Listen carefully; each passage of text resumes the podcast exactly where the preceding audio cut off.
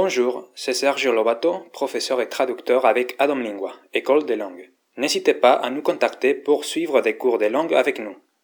Aujourd'hui, je vais vous présenter un dicton. Hola a todos, el proverbio de hoy es el siguiente. Bicho malo nunca muere. ¿Qué significa este proverbio? Este proverbio se aplica a personas y animales dotados de mala condición, para señalar que el mal persiste, que nunca desaparece. También se suele decir de la persona enferma, con el objeto de animarla.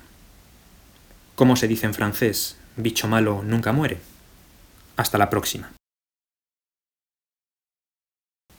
J'espère que ce podcast vous sera intéressé.